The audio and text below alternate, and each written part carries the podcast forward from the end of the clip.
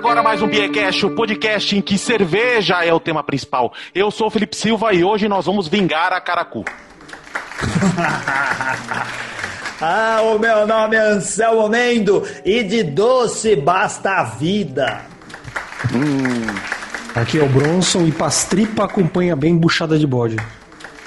Nossa, que trocadinho mais horrível. E aqui é o Renato Martins e tá aí uma trilha que eu gosto mais, talvez, do que de bike. talvez do Sou Beto Tempel, mestre cervejeiro da trilha cervejaria e cada trilha pode te levar a um lugar diferente, como um pote de mel. Olha aí. Oi, gente, eu sou a Carol, sommelier da trilha Estou aqui com a minha pão de mel para adoçar um pouco a vida. Eu sou bem ruim de trocadilhos, então zero. eu falei é a gente teve treinamento. Já uma coisa sobre mim, eu sou muito ruim no improviso. a gente teve treinamento aqui anos a fio com o Gustavo Passe, né? Sete, né? Ah. É. O, Mas, o sete Gustavo anos, Passe, né? É. É. Sete anos fazendo trocadilhos ruins no ar. Mas dá pra ver que a Carol, pelo menos, cerveja tá bem acompanhada. Pô, faltou no trocadilho, mas tá bom de cerveja aí, hein, Carol? Não, tá, e eu tô na mesa. Não posso eu, reclamar. Como eu combinei a pauta, e aí eu Gêmeos. conversei sobre a pauta com a, com a Carol, olha o que eu ganhei aqui. Quem tá no YouTube vai ver. Aqui eu tô com a pão de mel da trilha também. Boa. Não tomei ainda porque eu tô esperando vocês para brindar. O que, que você tá aí para tomar, Beto? Eu tô, bom. Pé de moleque da trilha. Uma pastry acho que o tema é pastry, então eu peguei, abri a geladeira e peguei a pastry mais pastry que eu tinha disponível hoje. Bronson, tá com o que aí, Bronson?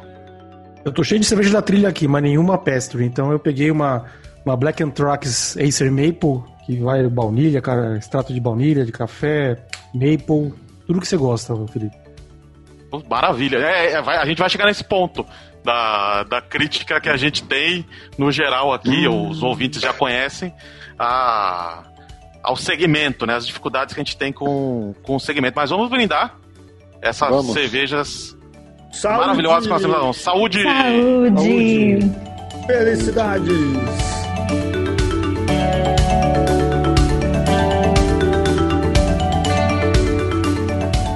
Tô brindando com uma pastry lemonade aqui, ó. Que eu fiz uma limonada, taquei mel dentro, ficou uma delícia. Sabe como. Bom, ia contar uma parte aqui do. Do The Boys. Esse daí é o copo do translúcido, mas deixa pra lá, isso é spoiler. Que a gente tava falando do Amazon então, Prime, do... assista The Boys.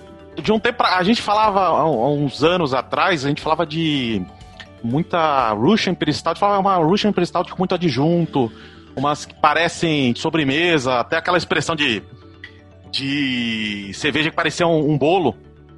E aí, mais ou menos de uns anos para cá, bem recentemente, a gente começa a ouvir esse termo pastry associado a, a algumas cervejas.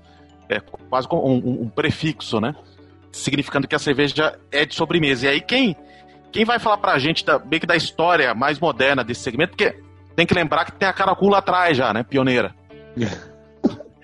É a Carol. Já, já harmonizava com ovo, né, a Caracua? É, cara. Já dava um grau, né? Carol, o que, que você tem para contar pra gente desse.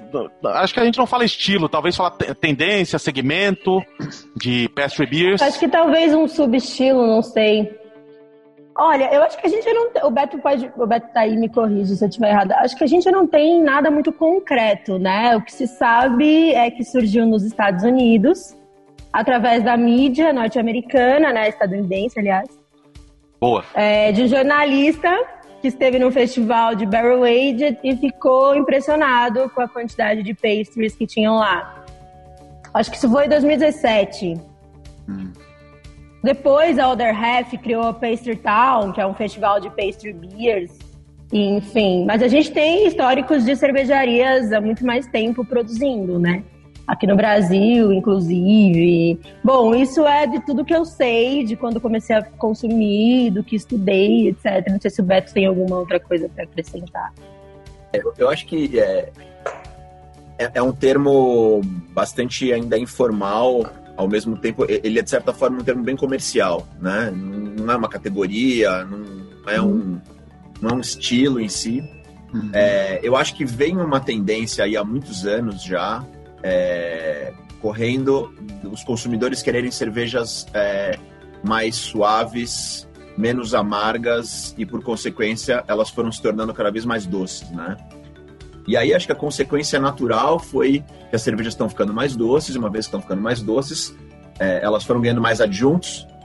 E quando a gente foi ver, começou a ter uma série de inspirações aí é, é, vindas de vários lugares, né? A gente falou dos Estados Unidos, mas eu, eu, eu gosto de falar bastante, é, é, por exemplo, da Omnipolo, né? Que é sueca, e é para mim talvez o maior expoente das pastry beers, né?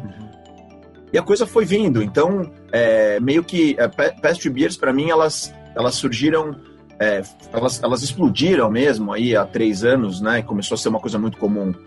Mas há mais tempo que a gente já vai já vem as coisas vêm vindo com, com, com cervejeiros fazendo cervejas nessa, nessa pegada.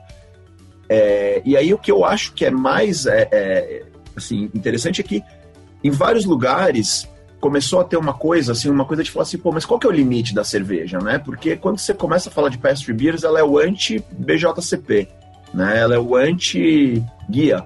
E aí isso é muito interessante, porque gerou uma... vem gerando uma discussão, assim, qual que é o limite, né? Então você tem... As, as, Qual o limite do humor? Qual o limite da cerveja? é fruta. Agora, assim, então você põe fruta, põe pedaço de fruta, o negócio fica parecendo uma vitamina, né? Uns as slushes lá. Cara, é. Assim, qual que é o limite? E, e o limite é o que o consumidor quer, no final das contas, né? Acho que. é, se for bem feito, o negócio é legal. É, eu sou dessa opinião, pelo menos, né? Acho que se for bem feito, é, tá fazendo as pessoas felizes, então é, pode ser um bom produto. Não sei até onde vai, né? Acho que essa é uma, uma dúvida. Mas historicamente a coisa, eu acho que ela foi sendo construída muito pela, pela demanda mesmo, né? Uhum. É porque acho que no Brasil a gente tem como, como linha, é, que agora a gente se refere a elas como pastries, a linha da Tupiniquim, né? Anos atrás a gente só Sim. falava as RIS da Tupiniquim, não falava pastry da, da Tupiniquim. Já tem essa linha já há alguns anos, né?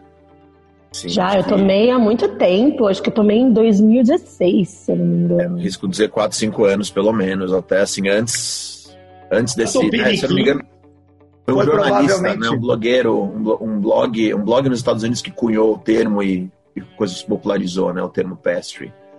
Mas ele é popularizado, assim, entre os. mais entre os geeks da cerveja, né? Assim, o pessoal que tá muito ligado no mercado. Do modo geral, não, ah, nem todo público que gosta mesmo de cerveja artesanal sabe do que se trata ou trata essa cerveja por esse termo, né? Sem dúvida, eu, eu, eu- concordo com a tua visão. Acho que é isso aí. Também. Que é- quem tá muito, muito conectado na coisa. Eu acho que quem gosta de cerveja artesanal, mas também não é, é, é, mer- não mergulha tão fundo, gosta da experiência, né? É, fi- fica interessado, né? Então, a gente na trilha, quando começou a fazer isso, é, é, a gente optou por eh, ser mais literal, né? Então, a tal da pão de mel, por exemplo, né? A, gente, a primeira que a gente fez, na verdade, a gente chamava de doce de leite. A gente falou, pô, isso aqui parece um doce de leite, por que, que a gente vai classificar? Por que a gente tem que chamar ela de Strong Ale com adição de. E ela- inclusive ela não tinha nada de lactose, nada, ela, ela tinha adição de coco e cacau. Gente falou, pô, mas isso aqui parece um doce de leite. Vamos chamar de doce de leite, porque no final das contas é, é isso que parece. E Dá- você dá um- comunica para o consumidor o que, que ele vai sentir, né? Fica bem claro. É sensorial, é isso aí, é o que ele vai sentir. Isso é muito mais legal, na minha, na minha opinião, assim. Só tem, só tem um problema psicológico, que quando a gente lê doce de leite, a coisa já fica duas vezes mais doce. Só porque você leu doce de leite. É Ah, verdade.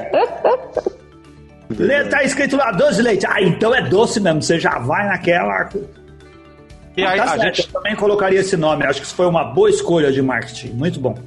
e- Pé de moleque também é ótimo, viu? Remete ao montão. É, aí foi na mesma linha, né? Aí teve É. pão de- a pão de mel, quer dizer. Aí, É.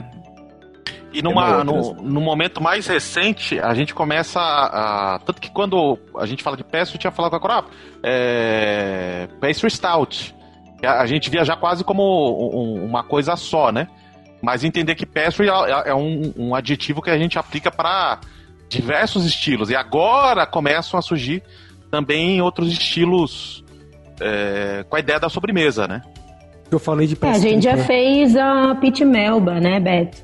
Que era uma sour com lactose, pêssego e framboesa. Que Pit Melba é uma sobremesa, que Baunilha. vai sorvete de creme. É, baunilha, desculpa. Vai sorvete de creme, pêssego e framboesa. Ficou animal.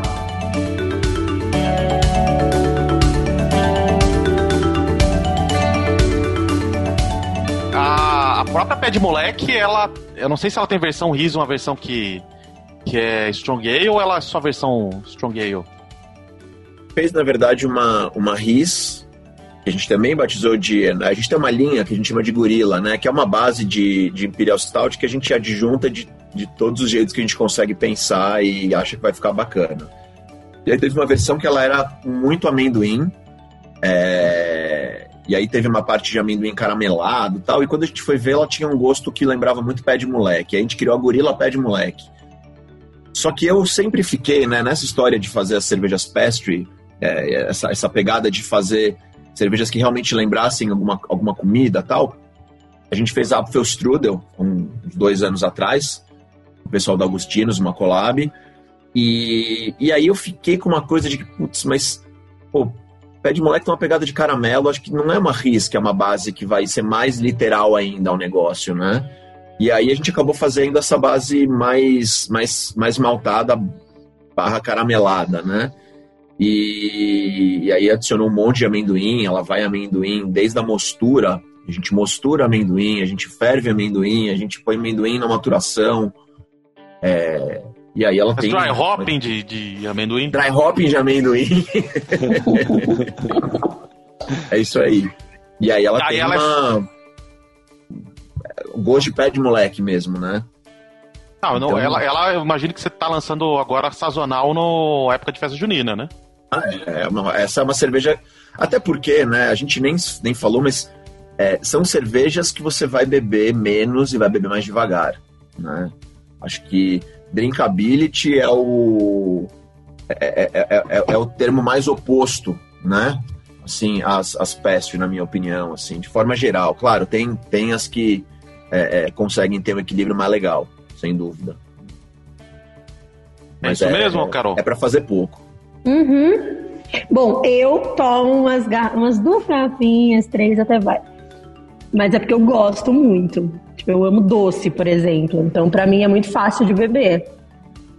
Mas tem muito disso, sim. No taproom, quando, né, em tempos normais, era muito comum, tipo, as pessoas chegarem, ficarem impressionadas, já com o nome, porque acho que tudo que traz algo que sugere memória afetiva já instiga muito mais o consumidor. E aí pedia provinha. Então a pessoa tomava, ela falava, puta, maravilhosa, mas eu só consigo tomar meio copo. Então às vezes dividia, isso é comum. É mesmo, acho que é o mesmo lance da sobremesa, né, no final do jantar, assim. Então é um pedacinho de alguma coisa para fechar. Mas eu, particularmente, bebo umas duas, três garrafas de boa. Mas aí, né, sou eu. Duas, três garrafas, olha É, só. vai. E uma coisa que tem esse- esses nomes até da- das peças no geral é, é- é um, são nomes muito atrativos para quem não é do meio cervejeiro, né? A pessoa não tá acostumada a tomar artesanato, tá acompanhando amigo e vê lá um pé de moleque e fala, ah, não- é possível. Não, você fala, tem gosto de pé de moleque. Um pão de mel é, é, é uma barreira menos para você trazer pro, pro consumo esse consumidor, né? Super. Quando você tem lá, por exemplo, Russian Imperial Stout, a pessoa em algum momento é, deve ter tomado alguma RIS e se ela não gosta, já causa um bloqueio. Então, aquilo já bloqueia. Quando você tipo, dá nome à coisa, sabe? A parada é outra. Instiga muito mais. Então, o Apfelstrudel foi pra gente um exemplo claríssimo. Assim. Depois veio o pão de mel, então, foi muito maior. Então, até quem não era consumidor de cerveja chegava para acompanhar. Em algum momento da vida tomou alguma coisa que não curtiu. Quando provava, falava: Meu Deus, é de fato um pão de mel, é de fato um, um. Então, aí já abria um pouco mais a, a mente. Assim. a mente do pessoal. E Uhum. a- até para a questão que o, o Beto trouxe aí de falar de drinkability, é, nessa, nessas tendências que a gente tem no Brasil, uma leitura que eu faço, talvez os outros aqui tenham pensado também. A gente tinha alguns anos atrás, é, era ir no, num, num bar com muitas torneiras, a gente encontrava IPA e Pastry Stouts. E aí a gente começa a ver, acho que de um ano e meio pra cá, talvez, eu acho que mais 2019 é, em diante, a Sauer parece que ela tomou esse lugar nas torneiras das, das Russian Imperial Stout e das Pastry Stouts. Vocês têm essa... E talvez esse, tenha essa questão do drinkability, que uma tem um drinkability bastante alto e a outra é mais difícil. Vocês têm essa leitura também ou não? Olha, falando direto, é, pensando no consumidor, aliás, faz sentido, uma vez que são cervejas refrescantes. É uma cerveja que você consegue introduzir, por exemplo, mais facilmente para quem vem do vinho ou para quem vem da coquetelaria, sabe? É, mas eu acho que talvez tenha mais a ver com a refrescância. É, é meio difícil de, de dizer, assim. Eu acho que mistura um pouco de tendência com o perfil do consumidor, sabe? O perfil, talvez, do consumidor daquele lugar especificamente. Acho que quando aquele bar, aquela cervejaria entende que o seu consumidor tem potencial para aquele estilo que você está produzindo, para uma sour, para uma pastry, para uma New England, acho que você começa a olhar um pouco mais para aquilo. Varia muito. Eu conheço lugares, por exemplo, que preferem não comprar barris de sour porque não tem saída. Porque amargor e acidez são coisas que nós somos educados desde criança a rejeitar, né, no paladar. Então, é muito comum você ver pessoas que, sei lá, dá uma provinha de sours e a pessoa faz uma cara feia diz, ah, aquilo não é pra, isso não é pra mim. A mesma coisa com amargor. Eu acho que varia muito, mas eu não acho que um tome o lugar do outro. Eu acho que são perfis muito diferentes de, de cervejas e tem consumidor para todas elas, assim. O que eu vejo de legal nas sours é o percentual alcoólico, acho que tem crescido muito é, a procura por cervejas menos alcoólicas. Refrescância, é, e, é, e é isso, drinkability. Eu falei, tomo três garrafas de, de, de Amarris tranquilamente, mas eu tomo muito mais se for uma sourzinha mais Quem leve. que, quem que te leva pra casa depois dessas três garrafas, hein, Carol? O Uber. Que eu moro do lado. É, obrigada. Ah, mas você deve ir cambaleando pra casa, porque aí só tem ladeira. É perigoso isso daí, viu? Aí o lugar, o Perdizes é um lugar bom pra sofrer acidente. Aí pra você cair, ralar o nariz, não é difícil não depois de três garrafas de, de stout. É por isso, né? Daí eu chamo um Uber e passo lá. O, o que, o, Ah, o, eu que acho- o, o que o Beto tava falando de não ter limite, será que não pode ter um pouco disso também, é, Beto? Porque, que nem você falou, o limite quem vai ditar ali pode ser o cliente e tudo mais. E aí, nessa, pode, pode chegar num nível que, que começa a ficar desinteressante pro mercado, assim, mas é, será que não pode ter um pouco disso Eu, também? eu acho que tem uma, uma, uma coisa que, que vem mudando muito no Brasil, né? Que a gente falou um pouco, tá, tá misturando o tema do bar, né? E do, do, do- menu dos bares. E assim, as cervejarias estão melhorando, né? Então, é, é, a, gente, a gente percebe nitidamente como a qualidade média tá subindo, né? Que é uma coisa maravilhosa, na verdade, porque está se tornando cada vez mais fácil tomar boas cervejas.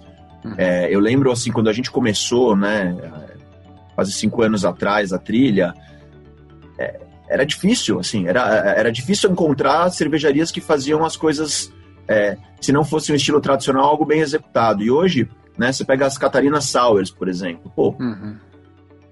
el- elas estão distantes das pastry, claro, mas é, é, é, é um- é uma, é, uma, é uma parte da, da tecnologia cervejeira que está muito difundida. Assim, os cervejeiros no Brasil sabem fazer sours agora, especialmente kettle sours, por fruta tal. Então, eu acho que tem uma questão que é, é, é, as boas cervejas, elas, elas vendem, elas se dão bem em qualquer lugar, né? É, as cervejas mal executadas, elas vão sofrer sempre, né? Então, Tá. acho que isso, isso é uma coisa que, que, que é muito clara, né? É, adjunto a um negócio que não foi, entre aspas, né? Mas ele não foi criado para ficar corrigindo cerveja mal feita. Mas muita cervejaria usa isso. Enche o negócio de extrato, enche de fruta e, e açúcar e acabou. Uhum. E aí o negócio, uma base mal feita, ela, ela, ela acaba é, se, tentando esconder, mas não esconde direito no final das contas, né?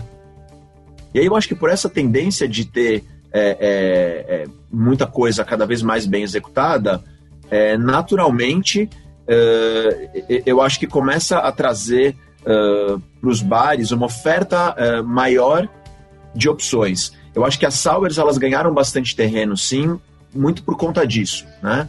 Porque agora está ficando cada vez mais fácil de achar boas sours. Uhum. É, e ao mesmo tempo, acho que entra um segundo elemento nessa, nessa, nessa equação aí, que é, é a capacidade de, de drinkability mesmo, né? Os bares, eles querem vender cerveja no final das contas. Eles querem o consumidor ali tomando vários copos, curtindo, é, ficando ali presente. E as pastry, elas fazem duas coisas, né? É, a primeira delas é que elas são é, mais difíceis de tomar, e a segunda é que elas derrubam, porque o teor uhum. alcoólico de uma pastry é, normalmente vai pelo menos acima de 8% de ABV, né? Quando ela é leve. É, e quando ela é pesada, ela vai, sei lá, o Carlos tá, o Bronson tá aí com uma, com uma, com uma Black 15, Anthrax aí, quantos tem essa aí? 16? 15.4. Ah, mas é, Charles é Bronson. Charles Bronson. Charles Bronson aguenta, mas. Não é pra qualquer um, né? tomar? Né? É, não dá, não dá pra tomar muito, né? Então, é uma coisa que come, começa a ser um, um, um, ritual de consumo onde não faz tanto sentido você pôr tanta é, é, tanta pastry stout, tanto álcool, né, tanta pastry beer é, é, no mix. E aí eu acho que as sours, ao mesmo tempo, elas vão, vão, vão pro oposto, né? Quer dizer, uhum. você vai tomar um monte e, e, e são cervejas é, simples, são cervejas é, para cervejaria de custo baixo de produção, o que facilita é, o preço ser muito, muito bom para o bar, que facilita ser bom para o consumidor. Em compensação, uma pastry assim, a, a, quantidade de malte que vai, o dobro. O tempo de fermentação é, é muito maior. Os adjuntos, o rendimento, o quanto você perde de levedura, de purga, porque você tem lá 15%. A, a massa de levedura que você precisa para fermentar 15% de, de álcool é enorme. Uhum. Então, assim, tudo isso torna, torna menos atrativo comercialmente. Então, é natural que os bares e as cervejarias acabem é, é, é buscando pelo menos parte do seu mix em ter produtos é, que são é, mais saudáveis financeiramente para a cervejaria e para as pessoas também, no final das contas, né? Então. Ah, mas ó, ó cervejarias uhum. e bares é, a gente gosta de variedade. Esse negócio de, de, ter um estilo, falar, não, aqui você chega lá no bar e tem 15 torneiras de IPA, mais 6 torneiras de sour e não tem mais nenhum outro estilo. Isso não é legal, né? É a mesma coisa que você ir na pizzaria e o dono da pizzaria falar assim pra você: aqui só tem mussarela, pizza de mussarela, porque o, porque o pessoal gosta de mussarela. Isso daí que o pessoal come bastante, então a gente não faz mais nada. Não vem aqui querer franca tupiri, não vem aqui querer pizza de camarão, esse negócio não é com a gente gente, porque dá muito trabalho, sai muito caro e essas coisas não vende. É horrível isso. Você quer ir lá e ter 60 coisas no cardápio. E a gente quer ir em bar e quer cervejarias que deem opções para ir você tomar primeiro uma sour, depois você toma IPA, depois você toma a pastry stout. Tem as três coisas. Isso é muito legal. Uhum. Normalmente na trilha sempre tem essas opções, né? É, isso é ótimo.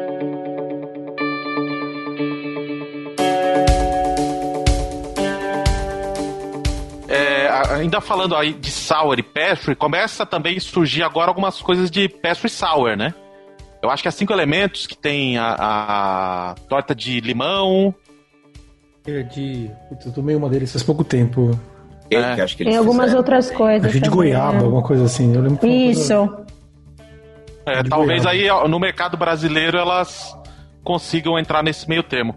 Torta Ô, de Beto, limão já tá copiando a trilha aí, ó. Tá pegando o nome dos doces aí que a trilha já tem. A gente, a gente teve uma, uma cerveja. O ano passado eu tive lá nos Estados Unidos fazendo algumas cervejas colaborativas. Eu tive na Wildworks, que é uma cervejaria muito bacana lá no Colorado. Eles lá têm uma tendência de lançar quase que uma vez na semana, um pouquinho menos talvez, uma, uma pastry sour. Tudo que vocês imaginarem, assim. Lá, tá, é, é, nos Estados Unidos, virou uma coisa já muito evidente. Assim, no Brasil, acho que a gente está engatinhando, mas até porque é, eu acho que é, é, pastry, pastry sours, elas elas elas elas estão ainda mais, elas estão um passo ainda além das, das, das pastry stouts, por exemplo, né? Então, acho que o consumidor estranha, estranha bastante, né? É, são, são cervejas que as pessoas ficam é, tentando entender o que, que é aquilo, né? É, tá acontecendo. E a execução é bastante mental. difícil, na verdade, né? Porque, porque deixar o negócio, uma, uma pastry sour ser uma coisa bem equilibrada, não é um desafio pequeno para o cervejeiro. Então acho que isso também tem ainda limitado. Mas eu acho que vai, vai, vai surgir bastante coisa ainda no Brasil. E o que começou a surgir, aí eu só vi da.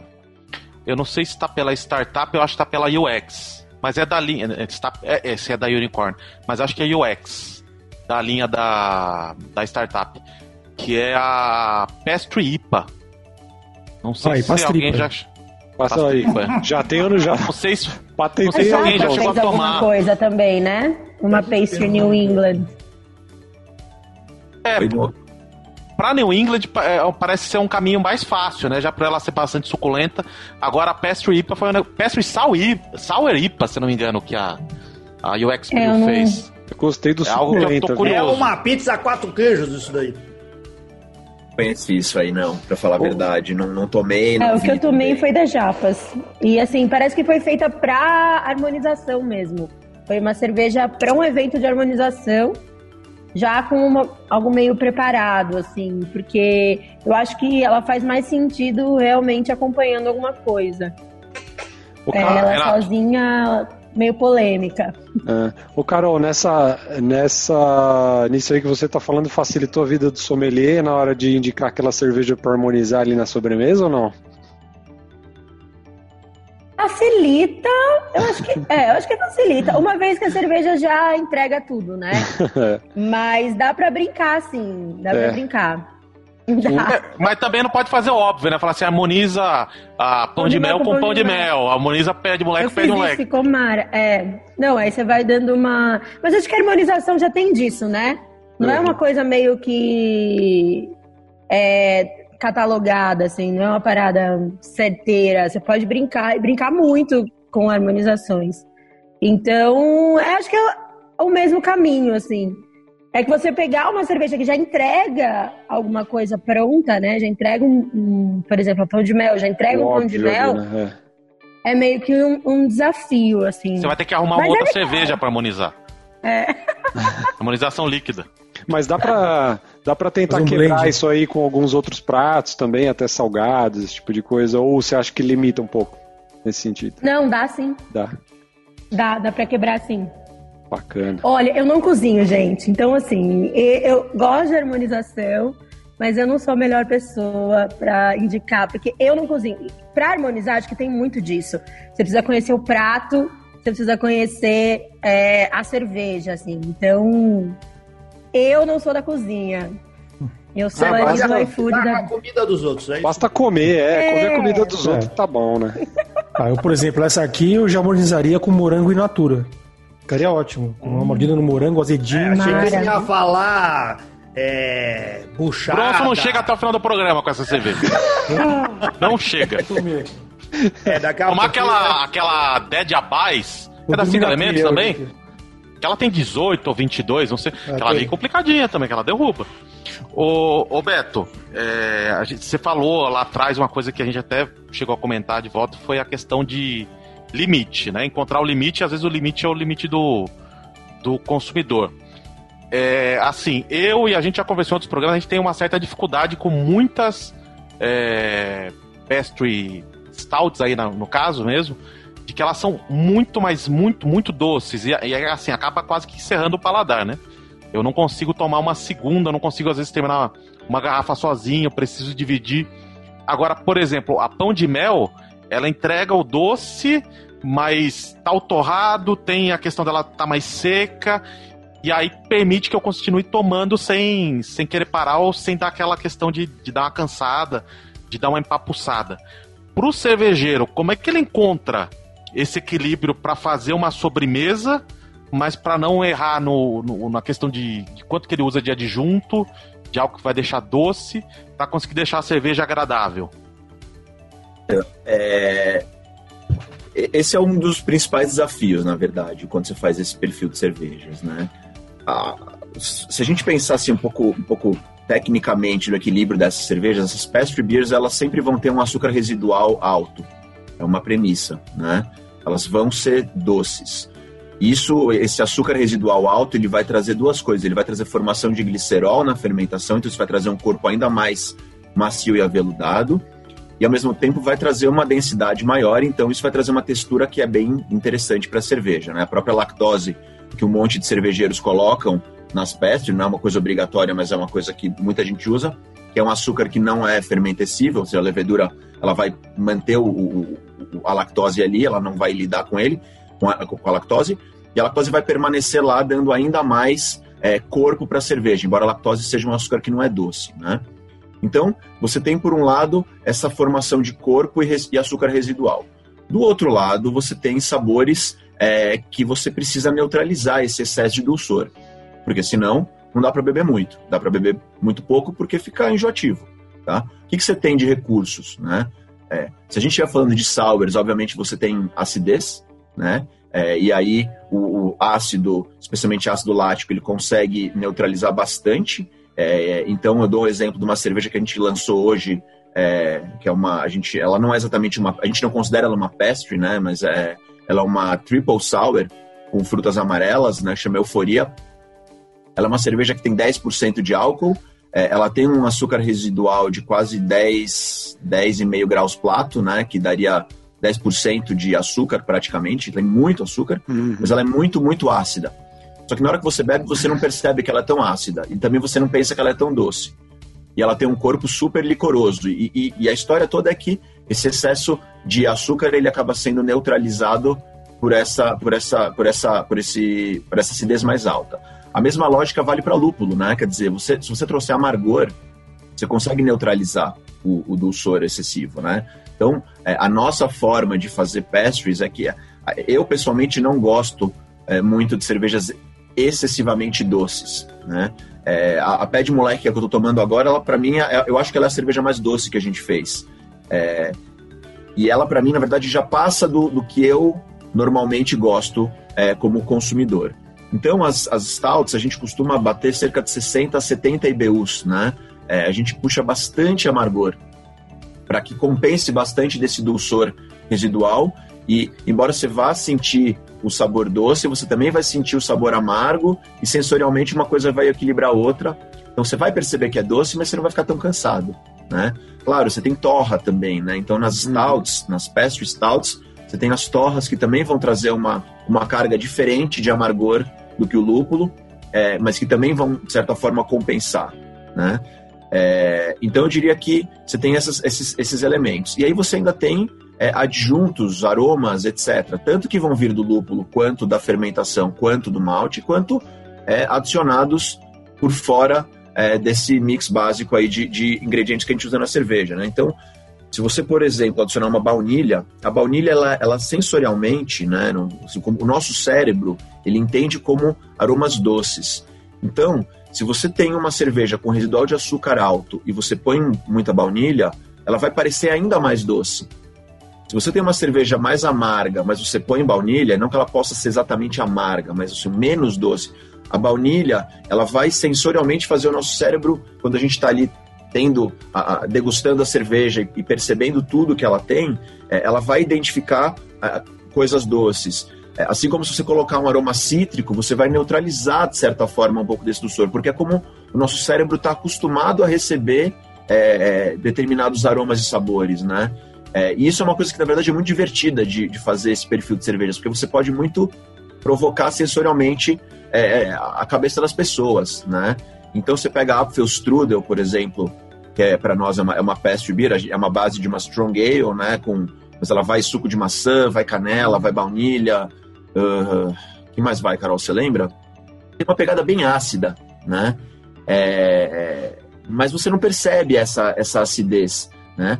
É, e ao mesmo tempo ela tem o aroma da canela e, e, maçã junto, que já vai entregar uma experiência do doce. É claro, você não tem é, sabor de, de, de, creme ali, você não tem nada que vai identificar isso, mas é, a combinação da baunilha vai provocar o cérebro a entender isso. Quer dizer, então é, é, muito da parte de, de você lidar com, com, com é, é, ingredientes que vão trazer aromas diferentes serve também para você guiar um pouco esses, esses caminhos do que, que você quer, que sensação que você está procurando é, provocar na hora que as pessoas bebem, né?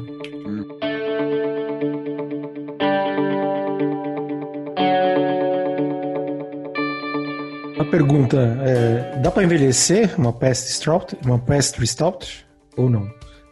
O que será que aconteceria? Vocês já tentaram fazer isso? Não? Vocês que são mestres em envelhecimento? Não dá para envelhecer porque a Carol bebe tudo. Não dá tempo. É que eu tô no prédio. Eu falei que eu vendo tudo antes de beber. o... Cara, envelhecer pastries é difícil. Por algumas razões.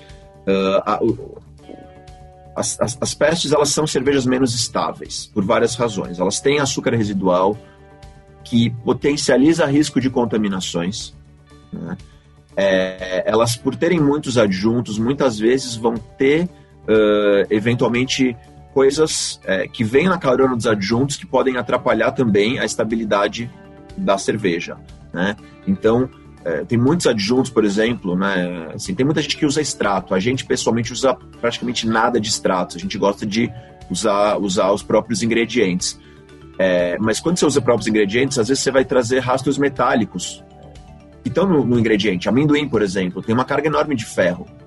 É, então, cervejas com amendoim, elas têm uma tendência no longo prazo de possivelmente ter alguma oxidação por metal, por metal que veio na carona do amendoim. É, então, é, eu acho difícil, pessoalmente, falar, falando é, que essas cervejas envelheçam bem. Né? A gente, inclusive, tem, tem pensado e debatido cada vez mais que a gente precisa é, dar um, um, prazo de validade mais curto. Porque, porque essas cervejas, especialmente as pessoas, elas têm uma tendência que eu não, não entendo muito bem porquê, mas quer guardar a cerveja no armário. Temperatura ambiente. é quente. Eu armário, sim, aqui, é. ó. Ele, ele estimula coisas ruins na cerveja normalmente. Hum. Especialmente para esse perfil, né? Sim. Cervejas boas de envelhecer, como uma, uma belíssima barley wine, cervejas muito alcoólicas, lambics. Beleza, o armário é adequado. Mas você pega uma cerveja como essa aqui, como o Pé de Moleque, ela, ela não vai se dar bem no, no, num armário que no verão possa pegar 25 graus. Uhum. Ela gosta de ficar fresquinha, assim. É, isso torna o produto mais estável, né? Uhum. Ela precisa sair do armário, é isso. Uhum. Aí. E aí vem um desafio, quer dizer, a gente tem algumas versões dessas cervejas que agora estão em barris envelhecendo, Uhum. né? É, mas parte dos adjuntos ainda não foram colocados, na verdade. Até porque você tem mais essa, essa questão. né? Então, é, se você colocar, sei lá, canela e colocar para envelhecer uma cerveja com canela, mas a canela não está ali presente, ela estava só na base, ela vai desaparecendo com o tempo. Né? Café é a mesma coisa, assim. Você deixa lá um ano num barril, vai ter sumido uma grande parte daquilo. Então, entra ainda uma questão de quando que entrariam os adjuntos, que provavelmente precisam ser na, na etapa final do envelhecimento e não no começo. Assim, é possível, mas pastry beers em geral eu diria que são cervejas como IPAs para serem tomadas jovens, Frescas. frescas. Faz É, acho que você sentido. vai aproveitar muito mais do que o cervejeiro planejou. Uhum. Claro, tem cervejas que vão envelhecer bem e vão ser legais, mas é um pouco como eu penso esse, esse universo. Há, há riscos aí, né? Talvez seja. Talvez você vai curtir mais ela fresquinha do que, que deixar ela envelhecer. E essa questão do. é- é- a questão é polêmica do, do uso de extratos. Aí você já, já falou até de princípio que a, que a trilha não usa. Mas qual é o pro- Porque às vezes a gente fala tão mal de uso de extratos, mas qual é, é o problema do uso deles? Tem algumas questões, assim, extratos, eles. A gente não é zero o nosso uso, é, é quase zero. E parte dos extratos que a gente usa, a gente mesmo produz, né? Então a gente compra, é, por exemplo, baunilha e deixa ali três meses, né? Numa solução de álcool de cereais 35%, fica dada a receita aí, as favas de baunilha dentro. Três meses depois, você tem um extrato muito melhor do que qualquer extrato que você vai comprar por aí. Então, o primeiro é um ponto de qualidade. O segundo ponto, na minha opinião, é que extratos. É, se as cervejarias ficam usando o mesmo extrato, as cervejas passam a ter o mesmo gosto. Isso é, é meio chato. E a terceira questão é que extratos, especialmente os que a gente vê aqui, aqui no Brasil, é, eles são eles têm uma qualidade uh, não tão boa. Então, se você coloca uma quantidade muito alta procurando intensidade, uma das consequências que eu já vi em várias cervejas de cervejarias que usam é vir um amargor que você fica pensando que é um amargor meio estranho, que não deveria ter lá. E, e o que adiciona esse amargor é, é o próprio extrato. É, porque o extrato ele, ele, ele tá lá para adicionar aroma e sabor quimicamente é, constituídos, né? Raramente é alguma coisa muito pura.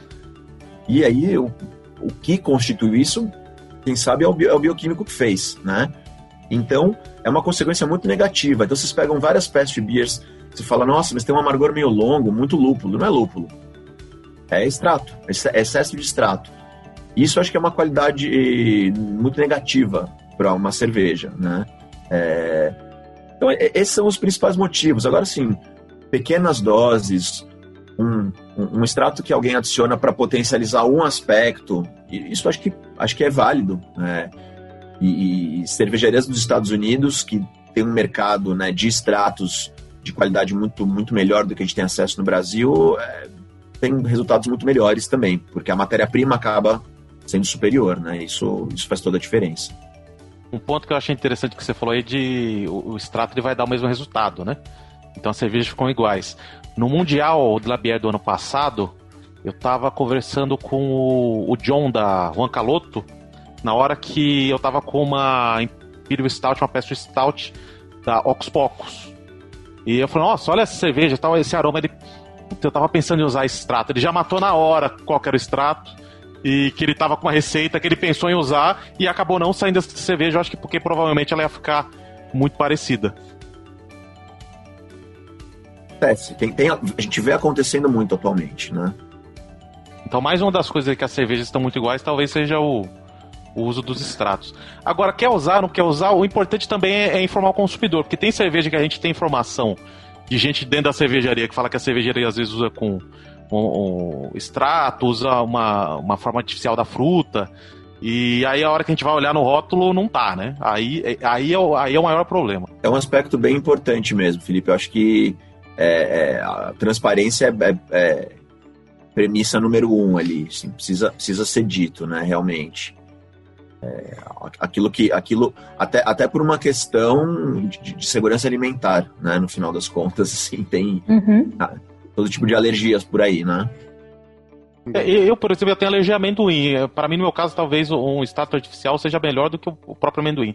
Mas aí eu, eu sou teimoso e de 4 em 4 anos, que é o que eu. Quando eu era criança, o, médico alergista ele falou que eu podia comer amendoim só em copa. Então, de 4 em 4 anos, eu passo mal de, de comer amendoim, mesmo que chega a copa. Come um saco de 60 quilos.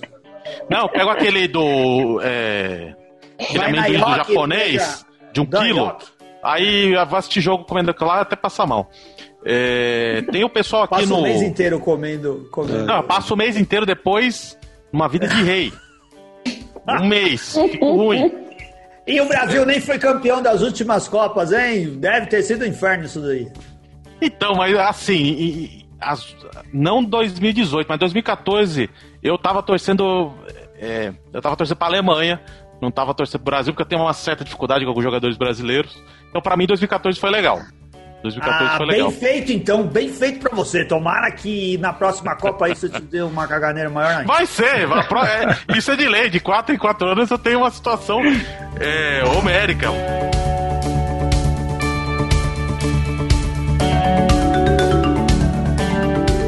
Aproveita o momento da propaganda, agora a trilha entrega em todo o Brasil. A gente tem a nossa loja online. Olha aí. Olha Entregamos do norte a sul. A cerveja, a gente essa semana recebemos até um feedback. A cerveja a gente mandou para Salvador, ela chegou inclusive gelada. Ô louco. então, oh, no nosso site, pois é, no nosso site você entra, compra uhum. todos os produtos. Ô Beto, tem uma pergunta. O, a trilha participa de concursos cervejeiros? Vocês mandam cerveja para concurso? Ai, caraca, esse é o céu. Não, Não, porque a gente. Mas aí, ó. A trilha não manda, mas se você é cervejeiro caseiro e quer participar de concurso, você pode fazer o curso do Workshop Cervejeiro. O Galo Workshop Mineiro.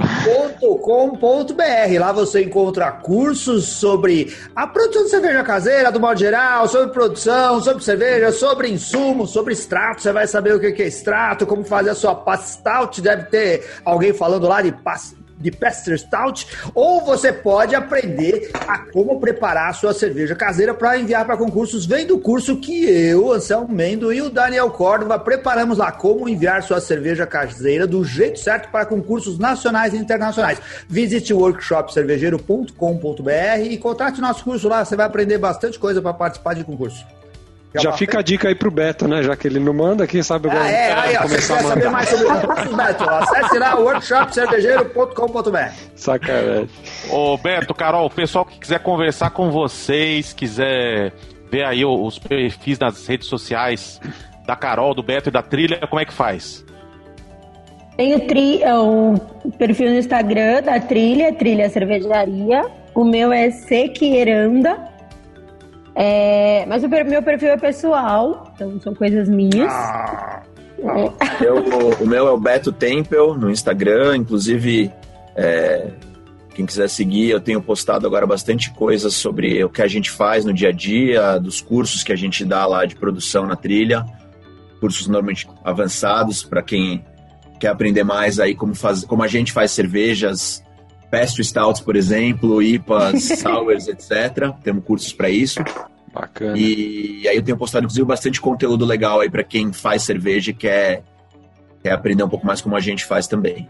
Acompanhe Beto, Mara. Acompanhe o Beto e descubra como fazer, cuidar bem do seu bigode, porque eu queria ter um bigodão desse que nem do Beto, que tá aí hoje. Ele tá aqui, podem ir lá ver, em homenagem à Semana da Independência. Veio aqui de Dom Pedro e Dom Pedro II, deixou o bigode bonitão. Bigode penteado, cara. o penteado. Copini, não sei se você lembra, ô Renato Martins, o Mário Copini dizia pra gente que o bigode dele era bonito porque ele penteava de lado, ele sabia que não precisava cortar. Coisas que eu O Fabrício Guzon já fez o isso Beto também. fez bem. É o Zon fez uma mamia já, que tava. Já de lado. Mas o do Beto tá mais bonito do que o do Guzon.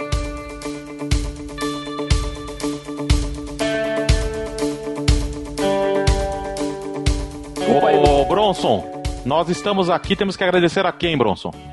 Vamos agradecer aos nossos queridos patronos que nos apoiam e permitem que o programa esteja no ar, né? E em especial, vamos falar só os patronos novos que, estão, que entraram recentemente, né?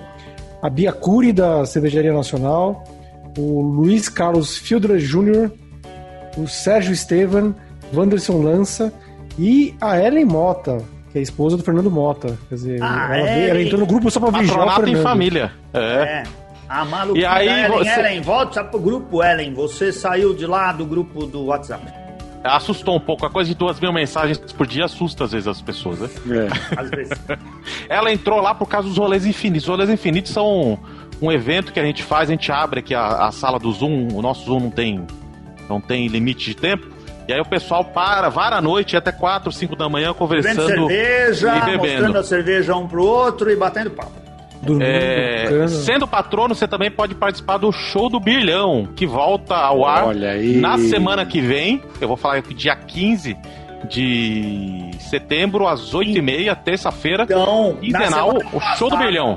Ô, ô, ô, Felipe, tem que falar assim, eu- ele volta na semana passada. É, volta na semana passada. Vamos ver aqui. E a gente vai sempre divulgando, mas a ideia é ser quinzenal. Então é dia 15 e dia 29, né?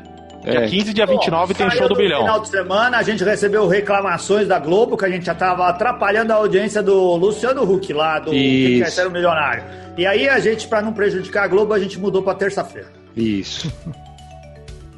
Então é isso, seja patrono, tem essas oportunidades, tem também desconto, né? Até um, no nosso clube agora de, de descontos, teve aí também agora a Cervejaria Nacional. Quem é patrono no bar, na conta e no delivery tem 10% de desconto, além de outros grupos aí. Se você quiser aprender a fazer cerveja é, na panela de pressão com o Leandro, tem também desconto. Cerveja fácil e muitos outros. Olha o nosso site, no patronato e se informe das, das vantagens dos planos. Beto, Carol, muito obrigado por ter vocês com a gente aqui. Foi um prazer. A gente É, Rendeu bem vem a aqui- conversa. Foi muito bom. Rendeu bastante.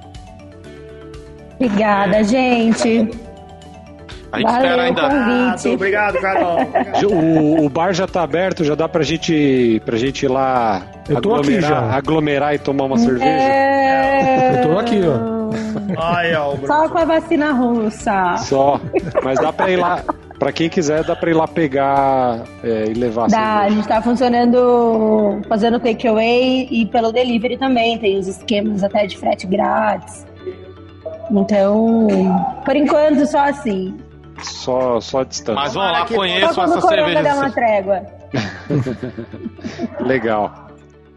Então é isso aí, pessoal. A gente agradece que vocês tenham nos ouvido.